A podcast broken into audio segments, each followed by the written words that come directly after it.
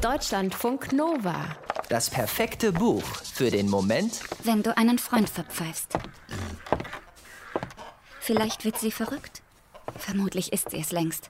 Und das mit 31 Jahren, in der vielleicht schönsten Zeit ihres gesamten Lebens, weil alles passt, weil alles so gut läuft. Die Ernte ist erfolgreich. Die Arbeiter sind fleißig. Ihr kleiner Sohn ist gesund, ihr zweites Kind bald auf der Welt. Die Stimmung auf dem Hof insgesamt ist gelöst. So sehr wie wahrscheinlich noch nie zuvor. Die Jahre der Ungewissheit und Einsamkeit sind vorbei. Und Bertrand fühlt sich geliebt. Es könnte so bleiben. Sie könnte es hinnehmen und genießen. Aber Bertrand kann das nicht. Ihr Argwohn ist zu stark. Ihre Zweifel wachsen täglich, ebenso wie ihre Angst. Die Angst davor, dass sie richtig liegen könnte, mit ihrem Gefühl. Denn mehr ist es nicht, nur so ein Gefühl. Sie kann es nicht handfest belegen, aber sie kann es auch nicht einfach ignorieren. Der Mann, mit dem sie seit fast einem Jahr zusammenlebt, dieser große, bärtige, besonnene und liebevolle Mann, ist nicht der, für den sie ihn gehalten hat. Er ist nicht Martin, auch wenn er das behauptet. Und auch wenn alle im Dorf das glauben wollen. Bertrand glaubt das nicht. Sie kann sich irren. Sie kann es sich nur einbilden, das weiß sie. Und wenn sie ihre Zweifel erst einmal öffentlich ausgesprochen hat, wird sie die nicht mehr zurücknehmen können. Dann wird man sie ganz sicher für verrückt erklären. Sie fühlt sich ja jetzt schon manchmal so. Verrückt. Sie wäre dann die Ehefrau, die die vielen zurückliegenden Jahre ohne ihren Mann nicht gut überstanden hat, die man bedauert und wegsperrt. Vielleicht wird man ihr glauben. Es ist höchst unwahrscheinlich, aber möglich. In diesem Fall wird man den falschen Martin vom Hof jagen.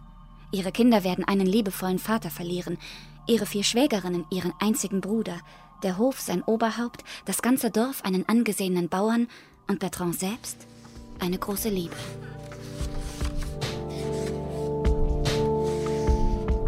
(1941) erscheint der Debütroman von Janet Lewis mit dem Titel The Wife of Martin Guerre. Als Grundlage für diese Geschichte diente der US-amerikanischen Schriftstellerin ein wahrer Kriminalfall aus dem 16. Jahrhundert, der sich in Frankreich ereignet hat. Erst 2018 erscheint Lewis Debüt auf Deutsch mit dem Titel Die Frau, die liebte. Januar 1539. Bertrand und Martin heiraten. Sie ist acht Jahre alt, er elf. Ihre Hochzeit war besiegelt, als Bertrand das Licht der Welt erblickte, beziehungsweise den Himmel über einem kleinen abgelegenen Dorf in den Pyrenäen. Als Bertrand 14 ist, zieht sie ins Haus von Martins Familie. Sein Vater ist ein mächtiger und wohlhabender Bauer und er ist leider auch sehr streng. Weil Martin einmal fortführen soll, was sein Vater aufgebaut hat, steht der Sohn unter besonderer Beobachtung. Jeder seiner Schritte wird registriert, jeder Fehler umgehend bestraft. Martin leidet unter diesem Druck.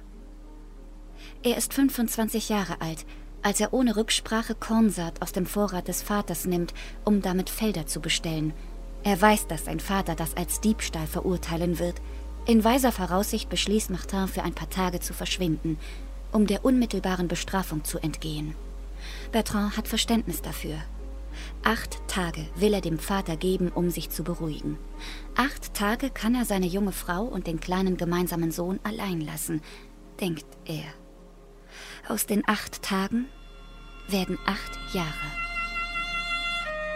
Dass Martin tot sein könnte, will Bertrand sich nicht vorstellen. Sie wartet und hofft. Mit den Jahren wird die Erinnerung an Martin schwächer, aber die Hoffnung bleibt. Plötzlich eines Tages vor der Tür. Martha. Er ist etwas breiter und bärtiger und redseliger, aber Bertrand ist irritiert. Vor allem von ihren eigenen Gefühlen. Sie hatte sich die Rückkehr ihres Mannes anders vorgestellt. Sie hatte sich ihn anders vorgestellt. Streng und unnahbar. Der zurückgekehrte Martin hingegen ist vom ersten Moment an warmherzig und offen. Bertrand kommen Zweifel daran, dass dieser Mann der ist, der er vorgibt zu sein. Und mit den Zweifeln kommt die Erkenntnis, mit einer Lüge kann sie nicht leben. Mit einem Lügner will sie nicht leben. Das Problem aber ist, sie liebt ihn. Deutschlandfunk Nova